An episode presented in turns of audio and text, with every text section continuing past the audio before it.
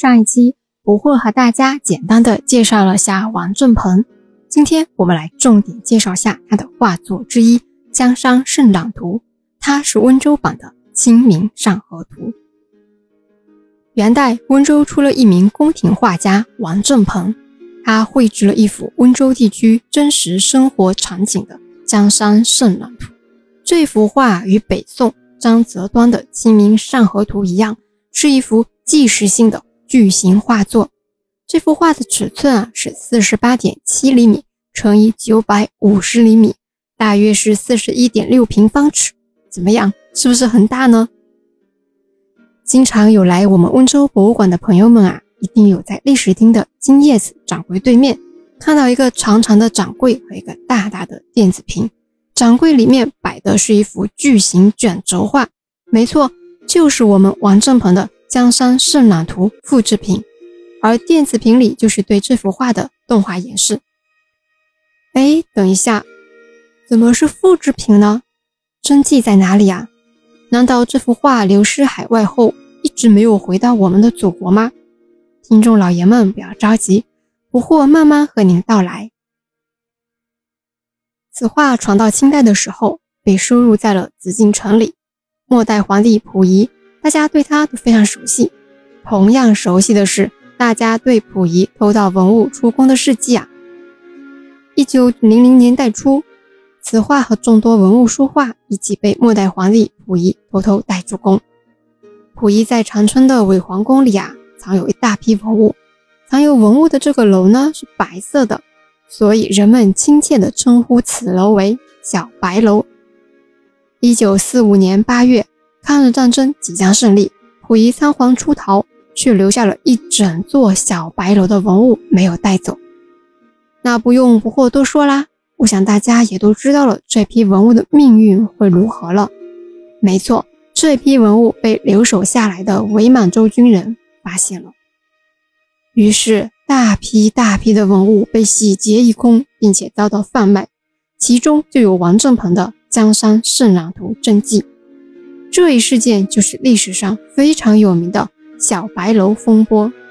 从此以后，江山圣满图真迹流落民间，之后被转卖到海外，收藏在欧洲博物馆。半个多世纪后，也就是二零零二年的五月，北京故宫博物院举办了一场书画展。这场展览就是比利时尤伦斯夫妇藏中国书画展。在这个展览上，人们见到了已经在江湖上消失半个多世纪的王振鹏《江山圣览图》真迹。经常有关注文物拍卖的听众老爷们，肯定对尤伦斯这个家族并不陌生。这个家族呢，是最早收藏中国当代艺术的西方收藏家族，手上啊有很多中国的文物及古画。比如，其中最著名的是不惑非常喜爱的一位艺术家皇帝宋徽宗赵佶的写生真情图，也就是《百鸟图》。这幅文物啊，是尤伦斯夫妇在二零零二年四月北京的拍卖会上以两千五百三十万元竞拍到的，这个价格创下了当时中国书画拍卖的新高价格。十年后的冬天，也就是二零一二年十二月四日。在北京的保利国际拍卖有限公司里举办了一场拍卖会，这场拍卖会呢，就是二零一二年秋季艺术品拍卖会之中国古代书画夜场拍卖会。这场拍卖会中啊，居然出现了比利时尤伦斯夫妇珍藏的王振鹏《江山圣览图》真迹。最后，我们的一个国内私人收藏家以一点零一二亿元的成交价拍到了此画。恭喜国宝真迹终于回归了祖国，回到了我们国内的一个私人收藏家手上，终于啊不用流失海外了。而在拍卖的前一年啊，拍卖方还算有良知，将这幅画的高清复制图赠送给了我们温州博物馆。那这里呢，和大家带一下这个北京保利国际拍卖有限公司，这个公司啊是一个咖位比较大的公司。在二零零五年七月一日正式成立，俗称北京保利。北京保利的目标非常明确，以拍卖中国古董、中国现当代油画及艺术品、中国近现代书画、中国古代书画等为主要拍卖项目。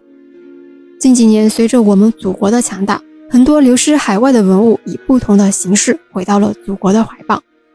无论回来的国宝是住进了博物馆里，还是被我们国内的私人收藏家拍走了，不惑个人觉得都比文物流失在海外好。我们知道，一些流失海外的文物，如果我们博物馆去要求高清复制，其实是有一定困难的，因为有些收藏家会不同意。当中不同意的原因呢，也比较复杂。不惑在这里也不便多说。不惑相信，随着时间的推移，会有越来越多流失海外的中国文物回归到祖国的怀抱。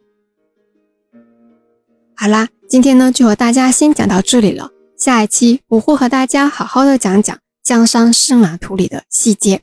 毕竟啊，这幅画拍卖出了一点零一二亿元的价格，不是吗？